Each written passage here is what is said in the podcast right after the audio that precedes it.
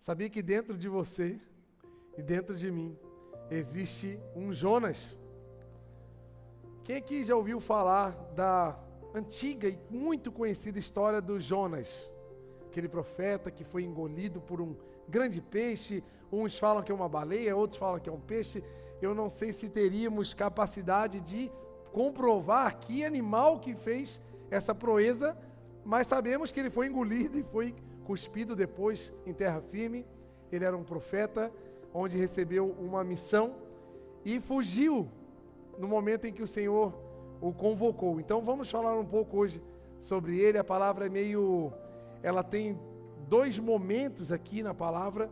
Então peço que você preste muita atenção, anote se você puder, porque foram encontradas muitas coisas incríveis nesse livro tão pequeno, de apenas quatro capítulos o maior capítulo tem 17 versículos, então em dois minutos e meio, mais ou menos, você consegue ler esse livro muito rápido. Então eu quero ler com você aqui o primeiro capítulo e o primeiro versículo do livro de Jonas. A palavra do Senhor veio a Jonas, filho de Amitai, com esta ordem: Vá depressa à grande cidade de Nínive e pregue contra ela, porque a sua maldade subiu até a minha presença. Senhor, te entregamos, Pai, esse momento em tua presença. Pedimos, Pai, que a sua revelação dos céus venha sobre nós e que possamos entender exatamente o que tu queres dizer para a sua igreja. Que possamos absorver, aprender e também aplicar em nossas vidas, Senhor, tudo que vamos falar nessa noite. Quero te agradecer pelos seus filhos que estão aqui, em nome de Jesus. Amém? Jonas, o Jonas que é em mim. Vamos falar um pouco desse profeta. Primeiro que Jonas recebe uma ordem do Senhor. Vá depressa. É, tá bem claro, né? Não precisa de muitos sinais, né? Tem gente que quando recebe uma palavra do Senhor fica pedindo confirmações, sinais. Porque às vezes não entendeu bem, eu acho que o de Jonas está bem simples, né? Se Deus falasse para você assim, ó, vai agora, vai depressa, entregue uma palavra para uma cidade, não tem muita, muita coisa para a gente entender, é muito fácil. Só que Jonas imediatamente desobedeceu. Ele foi decidido em desobedecer. Deus mandou ele para Nínive e ele pegou e foi para Tarsis. E eu fiquei muito curioso, por que tão rápida essa desobediência? Falei, meu Deus, como ele foi tão decidido em desobedecer? Se fosse um de nós, quem sabe a gente no máximo ia enrolar um pouco, ia demorar para ir, ou iria ficar perguntando, mas não ia ser tão divergente.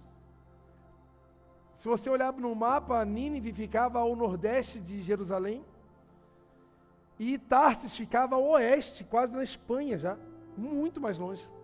Como se Deus mandasse você ir pregar em Porto Alegre, Masbá, Tá aí os gaúchos dessa noite?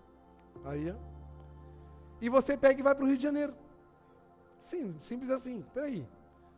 E eu fiquei muito curioso. Eu falei, rapaz, por que isso? E dentro de, do que o livro fala e outros livros, como Naum também fala um pouco, o que, que acontecia com no coração de Jonas em desobedecer tão prontamente o Senhor? Primeiro, porque tem uma história por trás disso. Jonas foi um homem carnal. Jonas decidiu desobedecer porque ele ouviu a palavra do Senhor e discerniu a palavra do Senhor a partir da carne. Porque Nínive era a capital da Assíria. E a Síria tinha um exército e um costume muito cruel de atacar as cidades, como atacou por muitas vezes Jerusalém. E por coincidência ou não, a posição geográfica de Nínive, eles sempre atacavam Jerusalém ao norte. Eles sempre atacavam o povo judeu ao norte. Possivelmente aonde Jonas morava praticamente. Então, ele já de pequeno já via uma história, um histórico muito grande de grandes investidas do povo assírio em cima do povo judeu. Vamos considerar que Jonas carregava um certo ódio, raiva, rancor, mágoa do povo assírio, principalmente de Nínive, que era a sua capital, onde estavam colocados os seus exércitos, todas as forças armadas, tudo vinha de Nínive. Então imagina você crescendo, ouvindo falar mal de um povo, ouvindo, vendo a maldade, a crueldade de um povo. E quando você se torna um profeta, Deus pega e fala para você: quero que tu faça uma missão. Opa, vem cá, Deus, eis-me aqui, me, me envia. Para onde? O que, que, é para falar? Eu quero, eu tenho um povo que eu estou muito irado com ele. E eu preciso que tu vá lá falar com esse povo. Ele, vou lá agora, Deus. Qual é? Nínive. Ele, ah, lá não vou. Para mim, eu quero mesmo é que eles morram. Para mim, é bom mesmo que eles se queimem numa bola de fogo. Estava demorando esse juízo chegar na vida deles. Quer saber? Eu vou, eu vou ir para Tassi, eu vou ficar bem longe que eu não quero nem ver.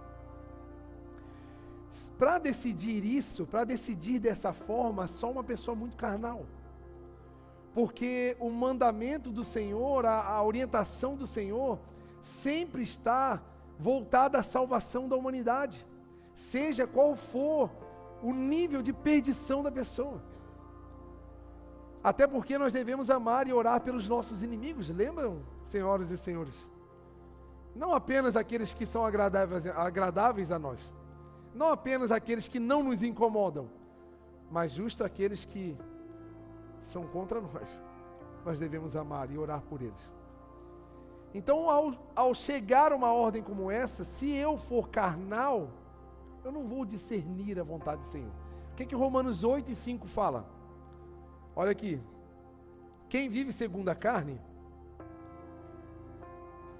tem a mente voltada para o que a carne deseja.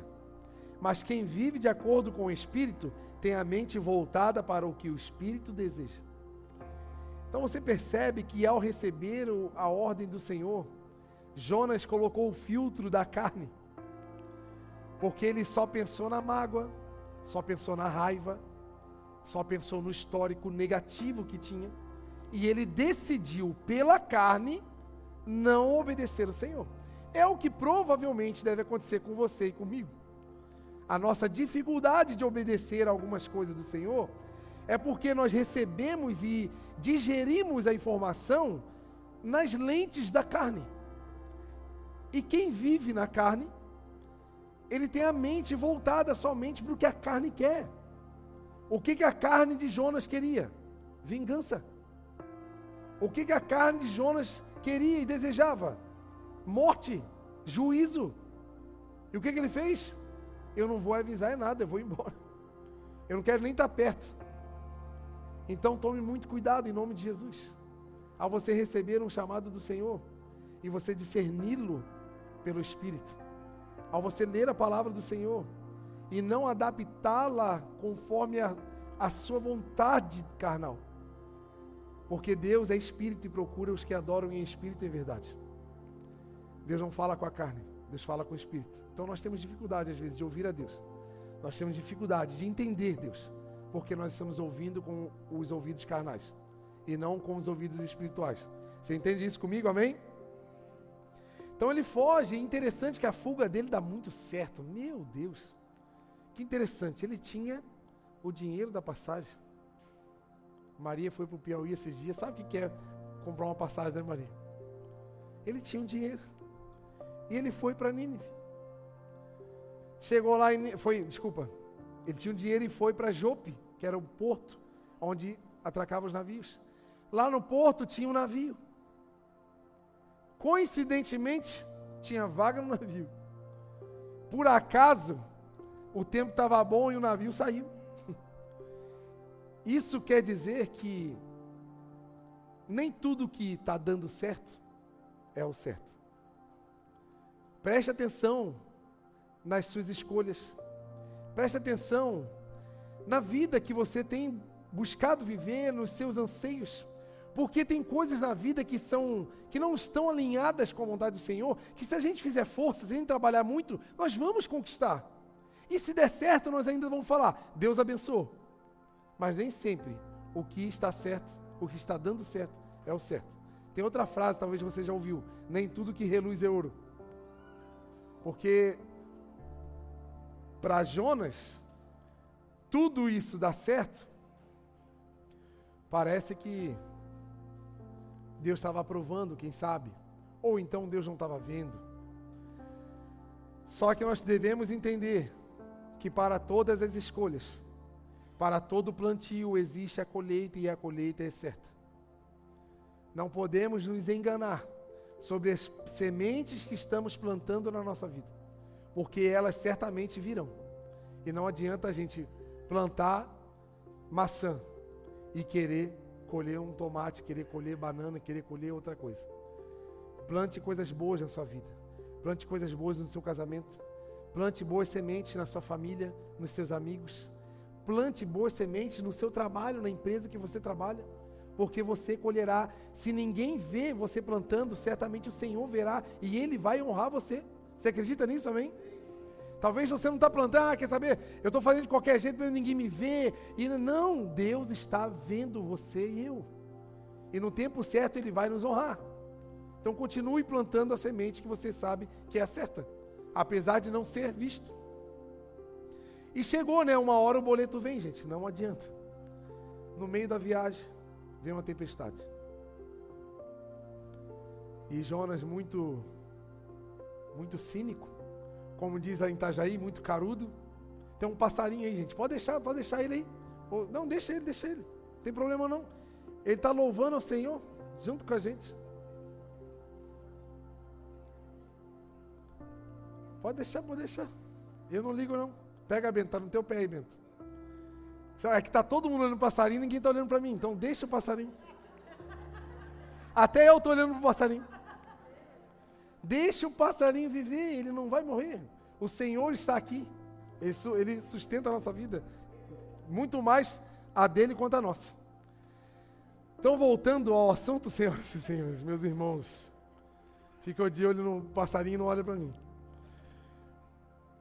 O boleto chegou, então eu estava lá dormindo, sossegado no fundo do navio, e a tripulação desesperada, clamando aos seus deuses: Meu Deus, jogaram coisas no mar, e nada acontecia, e parecia que o barco iria se despedaçar.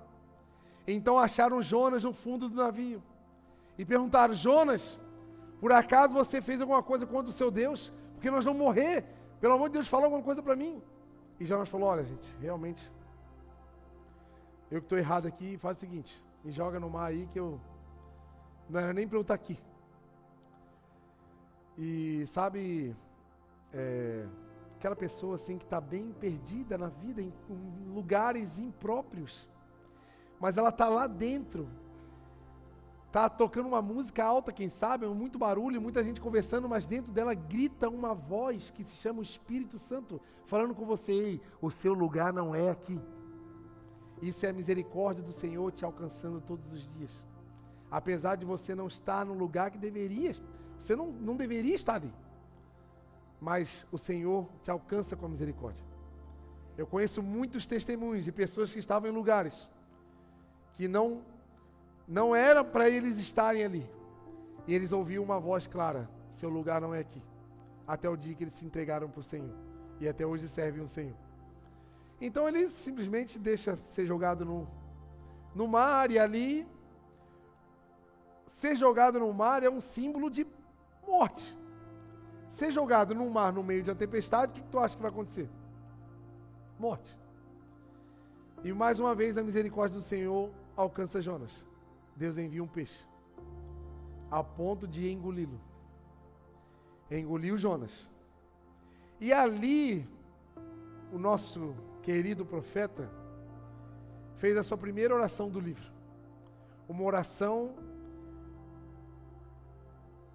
que foi toda movida por medo. Sabe aquela pessoa que só busca o Senhor na hora do pega? Foi Jonas.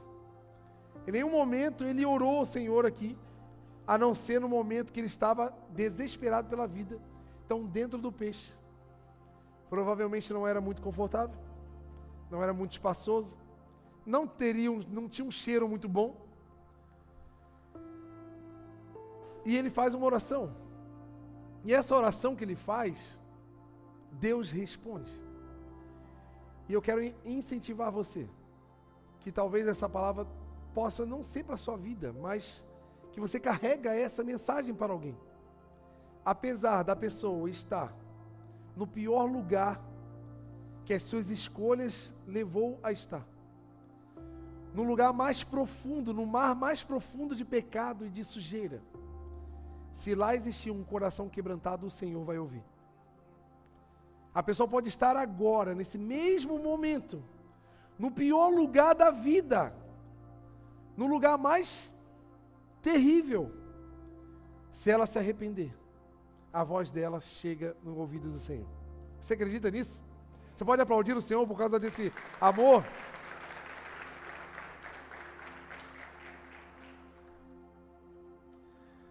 Então, se você por acaso, talvez você está aqui, ó, comigo aqui na igreja. Mas você, olhando para a sua vida, você está se sentindo dentro da barriga de um peixe. um lugar muito apertado, escuro. Uma vida assim difícil. E se você olhar, provavelmente as suas escolhas o levaram para esse estilo de vida. Uma vida difícil. Uma vida que não sai do lugar, uma vida que não tem nem o que fazer. Uma pessoa dentro de uma barriga de um peixe, gente, qual é a chance dela sobreviver? Quem sabe você esteja vivendo uma vida assim. Mas temos o nosso Cristo, aquele que perdoou todo o pecado, aquele que se entregou por mim, por você, e que os seus ouvidos não estão tampados para que não ouça a nossa voz, e nem a sua mão está recolhida para que não nos abençoe. Eu creio num Deus que me ouve mesmo nos meus piores dias. Eu creio num Deus que me vê quando ninguém está me vendo. Você acredita nesse Deus? Então seja incentivado por isso apesar dos seus dias difíceis. Quem sabe muitas coisas difíceis que você tem vivido são frutos de escolhas ruins que você teve. Mas hoje é um dia de clamar o Senhor com o coração quebrantado. Hoje é um dia de se arrepender e orar ao Senhor, e certamente o Senhor vai livrar. Depois dessa oração, o que, que o Senhor fez? Ordenou o peixe que vomitasse Jonas em terra firme. Terra firme. Me lembra, sabe o que? A rocha firme. Quando clamamos o Senhor, quando obedecemos, ouvimos e obedecemos os seus mandamentos, Deus nos coloca num lugar firme. A nossa casa pode sofrer por ventos, tempestades e águas, mas ela não se abala porque estamos na rocha eterna que é o Senhor. Quando Jonas decidiu mudar a sua, o seu conceito, se arrependeu e orou, Deus o colocou aonde? No lugar firme. Deus quer botar você e eu num lugar firme. Agora isso depende da minha escolha de obedecer o Senhor de, de materializar os seus ensinamentos, não ficar somente aqui na mente. Que a gente tem um, uma tendência a receber as informações e ouvir tudo que Deus tem para falar, mas temos uma dificuldade em materializar, em obedecer, em praticar o que Deus diz. Deus, Jesus falou: aquele que ouve e pratica, constrói sua casa na rocha, mas aquele que ouve e não pratica, constrói sua casa numa areia. É uma vida instável, uma vida abalável. Mas aqueles que confiam no Senhor são como montes de Sião que não se abalam, mas permanecem para sempre. Você vai se tornar inabalável, seu casamento vai ser inabalável, as suas finanças serão inabaláveis, a criação dos seus filhos será inabalável. Sabe por que você e sua família crê no Senhor Jesus Cristo? Amém? Então vamos lá. E interessante que depois que ele é vomitado pelo peixe, ele continua uma pessoa difícil de lidar. Porque Deus ele fala novamente com Jonas. E eis aqui uma parte muito importante para você guardar no seu coração. Nós temos uma mania assim de buscar algo novo do Senhor sempre, né? Tem até uma música, né? Eu quero viver algo novo, né? Não é errado. Legal. Só que como você vai pedir algo novo se o velho você não viveu ainda? Se o que Deus falou lá atrás para você até hoje, você não decidiu viver, e você quer algo novo, por quê? Como se coloca vinho novo em odre velho? Como se coloca um remendo de pano novo num, rem, num pano velho? Vai se rasgar. Quem sabe a palavra que Deus te deu há 10, 20 anos atrás, até hoje você não se permitiu obedecer.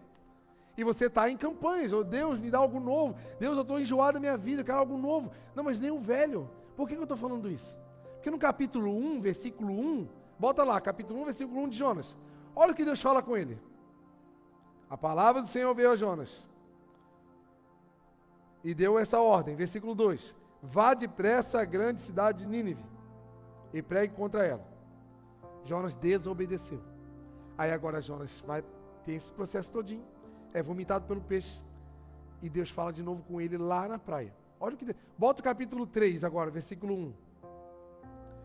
A palavra do Senhor veio a Jonas pela segunda vez com esta ordem. O 2. O 2. Vá à grande cidade. Falar a mesma coisa. Vá à grande cidade de Nínive. Sabe o que Deus está falando contigo hoje?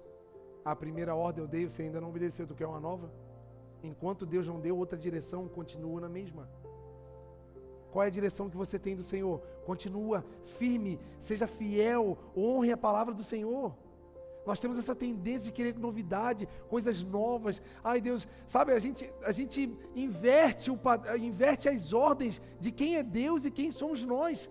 A gente a, parece que Deus é um RH, um LinkedIn, sei lá, que ele olha para nós e fala assim: qual é o seu perfil? Qual é o tipo de missão que eu vou dar para você gostar? Qual, é ah, você não gostou dessa missão? Ah, então vem, eu vou te dar outra missão, porque você está enjoadinho, está triste, está desanimado que essa missão é chata, então vem fazer outra missão, vem para cá. A gente acha que Deus é isso. Deus não é isso. Deus é Deus. Deus é Senhor. E nós somos apenas escravos. Somos apenas um nada. Que Deus olhou para mim, e cantou uma música. Você não vale nada, mas eu gosto de você. Não passa disso. E a gente acha que Deus é um psicólogo. Qual é o seu temperamento? Deixa eu ver. Ah, você é assim? Ah, então vou te botar numa missão que você vai adorar. Meu Deus, vem aqui. Ah, aí você entra na missão, meu Deus, eu amei, obrigado, Senhor. Adorei essa missão. Não, gente. Ele vai mandar você, provavelmente. Quem sabe esse ano, Natal está chegando tu está com aquele probleminha com seus pais, ou com algum parente, vai te mandar numa missão. E lá pedir perdão.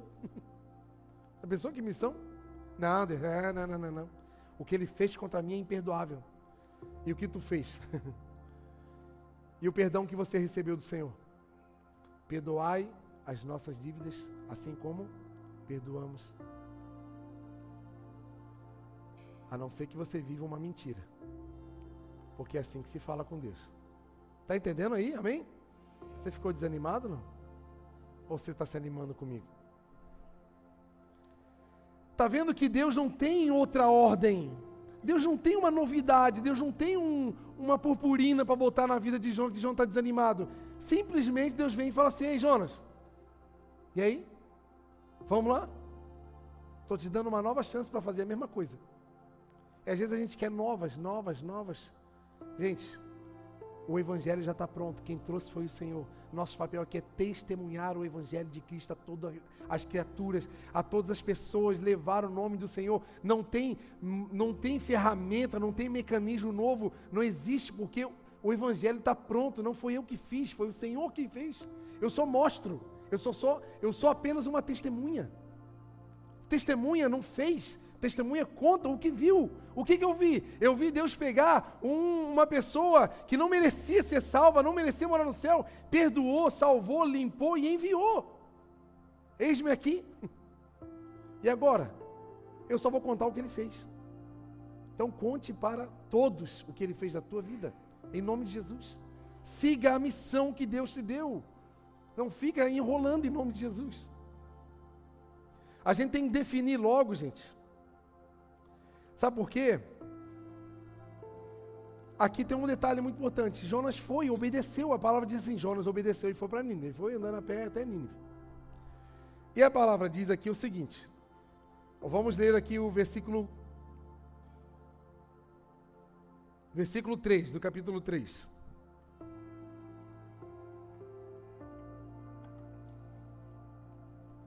Jonas obedeceu, que lindo, meu Deus. Glória a Deus, Jonas. Vai, vai, vai, vai nessa fé.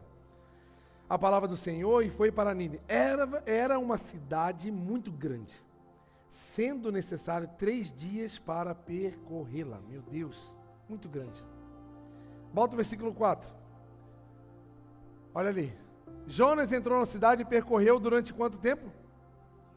Rapaz, que homem difícil. Uma cidade que demorava três dias, por que, que ele só correu um dia? Será que não faltou alguma rua? Será que não faltou algum espaço da cidade para ser proclamado o nome do Senhor? O que, que eu entendo por isso? Deus nos dá uma medida. Deus nos dá uma missão. Cada um aqui tem uma medida. E eu entendo perfeitamente a medida de cada um. Agora, o que deve irritar a Deus é ver uma, alguém com uma medida muito alta que Deus deu e ele entregando muito pouco. Se Deus te deu uma medida de 0 a 10, 8, por que, que você vive contente com 3? Está entendendo ou não? Está entendendo bem o que eu estou falando? A medida que Deus te deu é muito alta. O que você carrega dos céus é um, é um diamante precioso que vai mudar a humanidade. E por que, que nós não vivemos com o potencial do que nós carregamos? A gente vive uma vida barata. A gente vive um evangelho barato, um evangelho muito xing-ling. um evangelho da Shopee. A gente vive uma vida de, de espectadores. Que Deus tenha misericórdia da nossa vida, gente. Precisamos entender a medida que recebemos do Senhor e o que estamos entregando. Olha aqui, Jonas. Um lugar que era para andar três dias. Aí sabe como é que ele andou? Um dia. Ó, oh, o Senhor vai destruir a cidade, valeu? É, é. Só assim, com má vontade. Sabe, tem gente que faz. Você lembra quando você era adolescente, teu pai, tua mãe mandava tu lavar uma louça, lavar uma calçada, e tu fazia com má vontade, tu lavava assim, xingando assim, deixava tudo errado fazer de qualquer jeito. É tipo isso com Deus. Deus manda, a gente vai com má vontade. Era para andar três dias, eu andei um. De novo, né, Jonas? Eu estava tão feliz quando tu obedeceu. E agora tu me faz uma dessa. e a gente precisa entender e definir logo, gente, o que nós somos no reino de Deus. Quem nós somos no rebanho do Senhor. Existem três tipos de comportamentos na igreja. O comportamento da ovelha genuína do Senhor. A ovelha genuína é aquela que ouve a voz do Supremo Pastor e Bispo das nossas almas. É a ovelha obediente à voz do Senhor. A ovelha que não é teimosa, porque ovelha não é teimosa, por natureza.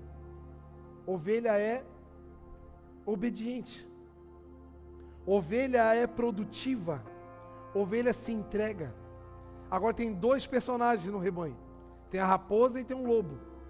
A raposa é aquela que aparece no rebanho só para se aproveitar do que tem, come uma galinha, come uma fruta, mas não tem compromisso, ela vaza, ela vai embora, ela some, tu não pega ela. E tem o lobo, que é o carnal que gosta de carne. É aquela pessoa que está presa ainda em pecados. Aquela pessoa que ainda está presa nos contatinhos, nos grupinhos de, de que que compartilha pornografia, ainda está preso nas amizades que não convêm, ainda está preso em costumes que ainda não agradam ao Senhor, ainda é apegado em coisas que não convêm, porque não é só ser uma pessoa comportadinha. Servir a Deus em alguns momentos da minha vida e da tua vida vai ser deixar de fazer até algumas coisas que nem pecado é. Porque não existe lista pecado e não pecado. Tudo me, tudo eu posso fazer, mas nem tudo me convém. Então, mas tem coisa que não é pecado, mas por eu ser uma ovelha, eu sei o que o meu pastor quer. Estão entendendo, gente? Defina logo quem você é em nome de Jesus. Defina. Olha para o lado aí, vê se você vê uma ovelha, um lobo, uma raposa. Vê se a pessoa do teu lado faz assim, ó. Bé. Se ela faz isso, ela é ovelhinha de Jesus. Tem uma ovelha que está tá de lã desse tamanho, né? Quer arrumar aqui, ó. Tem umas ovelhinhas aqui, ó. Pegar uma. Tesquear ela, né? Então eu anotei aqui, gente. E interessante que mesmo Jonas andando um dia num lugar que era para andar três, houve um grande avivamento na cidade. Todas as pessoas se arrependeram. Quando o rei ficou sabendo da profecia, ele mandou, ele criou um decreto para que todo mundo e todos os animais, ninguém bebesse nem comesse nada e colocasse roupa de saco para se arrepender do que estavam fazendo diante de Deus. Deus é tão maravilhoso e tão poderoso que apesar dos nossos erros, apesar das nossas falhas e debilidades, Deus age, porque não é sobre o que você pode, não é sobre o que você sabe, é sobre o que Deus quer fazer através de nós. Então nós podemos escolher de parar de ser chato com Deus, igual Jonas, e ser logo obediente e surfar na onda que Deus quer criar na nossa vida, e parar de remar contra. Deus quer usar você poderosamente, tu acredita nisso? Deus quer usar você com poderes de cura, libertação, de grandes maravilhas na sua casa, no seu bairro, no seu trabalho, onde você andar. Mas enquanto nós andarmos como Jonas, vamos ser limitados. Eu anotei aqui quatro erros de Jonas. Primeiro erro, ele não gostava das coisas que Deus gostava. Que engraçado, que homem difícil. Deus, quando envia Jonas para Nínive, ele envia para porque Deus amava o povo de Nínive. Só que Jonas odiava o povo de Nínive. Por isso ele desobedeceu. A gente tem que entender e tem que parar de segregar pessoas. A gente vive num momento hoje muito chato de, de, de, polarização de sociedade, uma polarização social muito chata. Onde você pensa diferente, eu te odeio. E o que vale hoje é o ódio, não é nem a opinião de ninguém. Então, a partir do ódio, quem grita mais, quem tem mais força, ganha a briga. Então, criamos um movimento de segregação. E, infelizmente, a igreja, por muito tempo, também segregou muita gente. Também criou regras entre elas e Deus, que não estavam na Bíblia. E segregou muita gente. A gente tem que parar de segregar, sabe por quê? O amor de Deus e o sangue de Jesus foi derramado para que perdoasse todo e qualquer pecado. E nós estamos aqui apenas para dizer que Jesus ama essas pessoas também. Ama qualquer pessoa. E nós às vezes, não, não, essa pessoa não, não, esse, esse tipo de comportamento não, não, essa pessoa vai ter esse costume, essa, não, não, eu não gosto, eu não quero. Enquanto você tiver esse sentimento, vai ficar patinando na vida. Porque Deus quer que você ame até o seu inimigo. E às vezes a pessoa nem é inimigo e você já está odiando a pessoa. Segundo erro, o centro da vida de Jonas era ele mesmo. Ele era o centro do universo. O livro inteiro ele faz duas orações: uma para pedir socorro para não morrer, só porque ele ia morrer, daí ele pediu socorro. E depois que ele estava irritadinho, aí ele pediu para morrer. Dá para entender? Uma pessoa incoerente, né? Deus, eu, me, me salva, eu estou passando por um perigo aqui, me, me ajuda. Aí passou uns dias, Deus me mata porque eu não quero mais viver. Sabe por quê, gente? Carnalidade. Uma pessoa que está vivendo e alimentando a sua carne, ela não sabe nem para onde ela vai. Ela não sabe nem o que ela quer. Porque as coisas carnais, elas não alimentam o nosso espírito. Você vai dar a vida e trabalhar muito atrás da sua casa. Amém? Precisa. Quando tu tiver a tua casa, tu vai querer o carro. Aí quando tu conquistou o teu carro, tu vai querer uma geladeira nova, porque a geladeira velha, ela não combina aqui na minha cozinha nova. Aí depois tu vai querer a televisão maior, porque é a Copa do Mundo esse ano. Aí depois que tu comprou tudo, ah, o carro está ultrapassado, tem que comprar um novo. Aí você quer fazer uma viagem. Então as coisas carnais sempre estão renovando e nunca a carne vai estar saciada, porque a carne é insaciável. Então por isso que Jonas não sabia nem o que queria. Porque esse é o problema de quem vive uma vida carnal. Alimenta apenas a, a, a carne. Mas aqueles que alimentam o espírito, e como alimentar o espírito? Obedecendo a voz do Senhor. Se você e eu obedecermos o Senhor, o nosso espírito vai estar alimentado. Nós vamos desfrutar da sabedoria de Deus. E as nossas escolhas serão bem-sucedidas. Terceiro erro. Ele não entende o propósito que Deus tinha com a mensagem. Ele não entendeu que Deus, quando falou com ele, ele falou que estava irado. Primeiro que Jonas já chegou falando que o povo ia morrer em 40 dias. Ele falou meio, meio que baseado no que ele achava e no que ele queria. Então ele foi lá e entregou a palavra conforme a sua carne. E outra, ele ficou frustrado. Quando Jonas entrega a mensagem pequenininha de um dia, ele pega, se afasta da cidade, fica num lugar alto, observando a cidade, com expectativa de ver Deus destruindo a cidade. Sabia disso? Depois que ele entrega a mensagem, o que, que Jonas faz? Vou ficar aqui só vendo. Eu quero ver o show pirotécnico que Deus vai fazer aqui. Vai cair um monte de bola de fogo do céu, vai matar todo mundo. E o que, que aconteceu? Ele ficou frustrado. Ficou triste.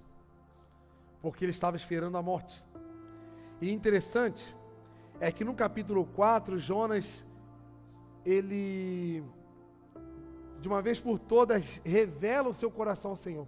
Se você ler o capítulo 4, olha aqui, eu vou ler para você. Jonas, porém, ficou profundamente descontente com isso e enfureceu-se. Com o que, que ele ficou furioso? Se você ler o capítulo 3, o finalzinho vai dizer que o povo se arrependeu, pediu ao Senhor perdão, fez jejum e Deus perdoou. Se você ler o, capítulo, o versículo 10 do capítulo 3, olha aqui. Tende, Deus, ó, Deus falando, tendo em vista que eles fizeram, tendo em vista o que eles fizeram e como abandonaram seus maus caminhos, Deus se arrependeu de não destruir a, a nação e, conforme tinha ameaçado, ele não fez. Aí vem o capítulo 4, aí Jonas ficou furioso. E ele orou ao Senhor, ó, a segunda oração, para reclamar. E olha o que, que ele ora. Senhor, não foi isso que eu disse quando ainda estava em casa? Ó, lá quando Deus falou com ele para ir para Nínive, Jonas falou para o Senhor. Olha o que, que ele tinha falado para o Senhor. Foi por isso que eu fui para Tarsis eu sabia que tu és um Deus misericordioso, compassivo, paciente, cheio de amor e que promete castigar, mas depois se arrepende. Ele ficou bravo porque ele profetizou morte e Deus deu vida. Ele ficou frustrado porque ele esperava o juízo de Deus e não esperava o perdão e a vida. É isso que acontece com pessoas que segregam pessoas. É isso que acontece com pessoas que vivem uma vida de julgamento com pessoas. Eu estou preparando essa palavra para chegar num final que você vai entender o porquê que eu estou falando tanto sobre segregação, tanto sobre a falta de perdão. Isso acontece com Jonas porque ele tinha um nacionalismo idolátrico. Era o tradicional judeu que achava que o amor de Deus não se estendia para a humanidade apenas para o judeu. Trazendo para os dias de hoje, o que, que Jonas pensava? Essa igreja salva. Se você sair dessa igreja, você vai para o inferno. Se você não fizer o que eu estou falando, você vai para o inferno. Aquele povo não vai para o céu. Então Jonas, judeu, Jonas vendo outro povo, essa tendência nacionalista, essa tendência da, do, do, da bolha religiosa que nós criamos em nossa vida, achamos que o que eu faço é santo, o que o outro faz não é santo, o que o outro vive não é santo, então ele está no inferno. Tem gente, eu não sei se ele já foi para o céu ou foi para o inferno, mas ele sabe todo mundo se foi para o céu ou foi para o inferno. Eu não sei como é que essa pessoa consegue. Quer ver em velório. Quer ver quando um desviado morre. Aí no velório, tadinho, foi para o inferno. Dá vontade de perguntar, tu foi lá no inferno e viu ele? Para tu saber? Tu foi lá e viu? Dá vontade de saber. Porque essa bolha religiosa que, que, criamos em volta da gente, cria esse monte de opinião, que faz com que a gente faça igual Jonas. Temos dificuldade de chegar e levar a salvação para qualquer pessoa. Eu quero te avisar uma coisa. E eu peço a Deus isso. Que nessa igreja entre as, os piores tipos de pessoas do mundo aqui dentro. Porque aqui eles vão encontrar pessoas que vão abraçá-las aqui eles vão encontrar uma família que vai ajudar essa pessoa a mudar de vida e ser uma pessoa melhor. Aqui eles não vão encontrar pessoas que vão segregá-las, que vão olhar com o olhar torto e vão separar. Pelo contrário, chegou, vai abraçar, já vai unir, já vai chamar, já vai incluir, porque nós, não, não por nada, mas porque nós carregamos o amor de Deus que é infinito. Porque nós somos tão pecadores como qualquer um que entrar aqui. E se prepare. Sempre quando eu falo um negócio assim, vai acontecer alguma coisa. Para você ter que viver. E eu também.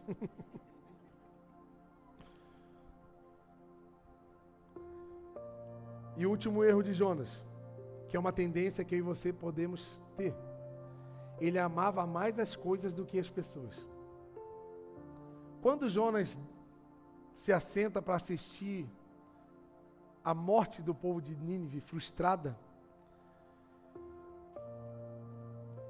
Deus cria uma uma uma planta para que fizesse sombra para Jonas. E Jonas fica feliz.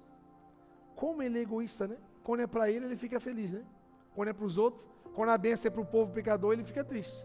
Quando a benção é para ele, oh, oh, obrigado, Senhor. Bem que eu merecia, estava aqui no sol. E essa planta cresce, faz sombra, ele fica feliz. Na madrugada, Deus manda uma lagarta comer a planta, a planta morre. E o que, que o Jonas fica? Furioso. E mais uma vez o mimimi. Senhor, quero morrer. Tudo ele quer morrer, nunca vi, né? Qualquer coisa é morrer. Pediu o Senhor para morrer de novo. E Deus faz uma pergunta: Poxa, Jonas, será que é razoável essa fúria que você tem? Você está tão mais preocupado com uma planta que morreu do que com mais de 120 mil pessoas que não sabem discernir entre a mão esquerda e a mão direita, estavam em pecado e iriam morrer. Você não está preocupado com esse povo e está preocupado com essa planta? Será que não, não é o que acontece hoje em dia na, na sociedade? Uma desvalorização do ser humano? Uma desvalorização da vida em vários aspectos, em várias esferas da sociedade, da política, da ciência, aonde pessoas não têm mais valor, bebês não têm mais valor, aonde a vida não, não presta mais. Damos valor para coisas, para qualquer outra coisa e para ser humano não tem mais valor. Corremos um risco muito grande, como igreja, de valorizar muito mais o culto do que as pessoas que vêm no culto. A gente corre um risco muito grande de valorizar a organização da igreja do que as pessoas que vão frequentar. Sabe aquela pessoa que limpa o carro? Antigamente tinha muito isso, que tinha estrada de chão. A pessoa não dava carona para não sujar o carro. Deus deu um carro, deu três lugares vagos lá atrás. O cara não dá uma carona porque ele não quer sujar o carro. O carro é mais importante do que as pessoas. As coisas estão tendo muito mais valor nós temos coragem de gastar em futilidades, mas não temos coragem de mudar a vida de pessoas, porque as pessoas não têm valor. Por que eu estou dizendo tudo isso, gente? Quero que tu guarde no seu coração essa questão de segregar pessoas, essa questão de amar qualquer tipo de pessoa. Um conhecido meu, não era meu amigo próximo, mas a gente teve momentos na igreja juntos por muitos anos pregador da palavra do Senhor Jesus. Por muito tempo pregou e foi muito usado por Deus. E ele carregava um problema que ele achava um problema de morte. Ele carregava a homossexualidade. E ele, por acaso, ele não se sentindo aceito por Deus, eu não quero julgar a igreja que ele era ou julgar algum pastor, não. Eu quero. Eu fiquei uma semana tentando entender o que estava na cabeça dele, porque ele se suicidou. Ele tirou a própria vida. E eu fiquei pensando, Deus, por que, que ele fez isso? Ele conhecia a sua palavra, pregava, aconteciam coisas quando ele pregava, e por que, que ele aceitou isso acontecer com ele? E eu olhando a história de Jonas, uma pessoa guiada pela religiosidade, guiada pelas escamas da crueldade humana, desejando morte para pecadores. E uma pessoa como ele, que o pecado não está no desejo, mas sim está na prática imoral do sexo. A imoralidade sexual é o pecado. A imoralidade sexual é qualquer tipo e nível de sexo fora do casamento. Então talvez ele carregava um desejo. E no momento, nesse período que ele pregava, ele se guardava. Com certeza ele era até mais santo do que muito pastor, que mente de tarde e prega de noite. Que come um monte, um prato assim que sai até o sinal do celular do lado do prato de comida, peca na gula e prega de noite, nem pede perdão. Fora outros pecados que não estou aqui para. Quem sabe ele é muito mais santo do que muita gente pregando, se guardando, lutando contra os seus próprios desejos.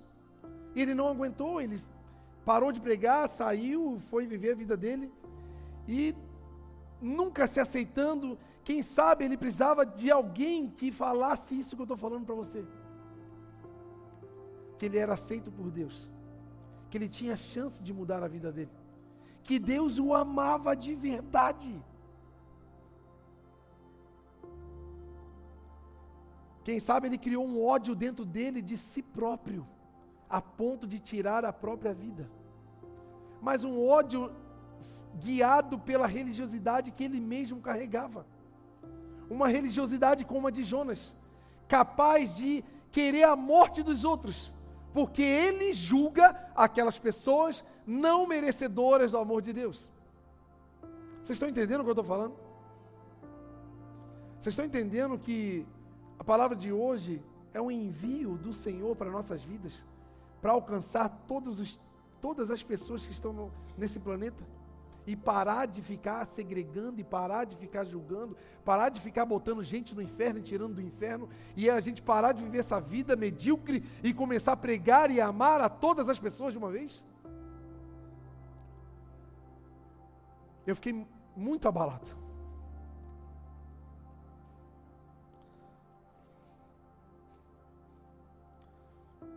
Eu imagino, talvez 1% da dor que ele carregava e essa dor não foi Deus que votou nele. Porque Deus é um Deus de perdão. Deus é um Deus de transformação. Ele entregou o próprio filho, cara, para me salvar. Ele não ia deixar. E a gente fica julgando pela aparência, segregando pessoas como Jonas, perdendo tempo na vida, ao invés de fazer logo o que Deus mandou. E, e, gente, o que ia ser de, em número as pessoas que iriam ser salvas pela nossa vida, se de fato nos posicionarmos na plataforma do amor de Deus, e não no meu julgamento, e não na minha religiosidade, não no que eu acho ou que devo, deve ser ou não deve ser. Aqui faltaria lugar, ia ter que ter gente uma em cima da outra deitada assim, porque não ia caber mas por causa da nossa dificuldade em amar. Se eu pudesse botar outro título nessa mensagem, seria a falta de amor de Jonas. Talvez o livro de Jonas poderia ser assim: Jonas, o profeta sem amor. O que bloqueou Jonas de falar para um povo pecador, que era um povo realmente difícil, era um povo que matava profetas, era um povo que matava sacerdotes. Então, provavelmente ele, ele até com medo de se envolver, medo de entrar na cidade, porque ele iria ser morto. Não, eu não vou me envolver com esse tipo de, esse tipo de povo. Esse povo não gosta de mim, de pessoas como eu. Tudo julgamento. Tudo religiosidade. Não é você que transforma ninguém. Quem transforma é o poder regenerador do Espírito Santo. Eu e você carregamos o Espírito Santo. Eu e você carregamos a mudança dessa humanidade. Eu e você carregamos a resposta de orações desesperadas de pessoas que estão agora presas no mais profundo tipo de pecado, falando com Deus, Deus, quando que a minha vida vai mudar? E a mudança está aqui sentado ouvindo. Quem sabe essa semana você vai ser usado para mudar a vida de alguém. Mas se você não tiver amor o bastante, você não vai se aproximar dessa pessoa. Para que essa pessoa se sinta segura perto de você. Que ela vai olhar para você, não vai olhar um olhar de julgamento, de segregação, mas vai olhar um olhar de amor, de unidade, de inclusão. Vem comigo. No caminho eu te explico. Deus vai mudar a tua vida como mudou a minha. Os pecados que você cometia. Hoje você não está amadinho por Deus, porque você é comportado e está frequentando a igreja. Você agora é bonitinho, não faz coisa errada, não. Quando você estava lá fora, dos mais profundos pecados, Deus já te amava. Você só ama Deus porque Ele te amou primeiro. Ele nos amou, mesmo sendo pecadores. E hoje nós temos que parar com essa vida de viver nos aparelhos, todo domingo, sendo carregado numa maca, pedindo uma palavra para eu sobreviver mais uma semana. Não. Eu acredito numa igreja que vai se levantar com autoridade e ousadia, sem segregação, sem julgamento, sem chatice gospel, sem religiosidade, mas com a bandeira de Jesus, estampado o amor de Deus que é feito pela humanidade. Uma igreja que se levanta para alcançar o mais perdido pecador e carregar nas costas até que ele seja saudável e comece a produzir. Ter paciência com as pessoas. Jonas era um cara sem paciência, sem amor. Mas como ele mesmo falou, eu sabia, Deus. Tu és um Deus paciente, compassivo. O é um Deus que perdoa. E eu sabia que o Senhor ia perdoar. É por isso que eu decidi nem ir, porque eu sabia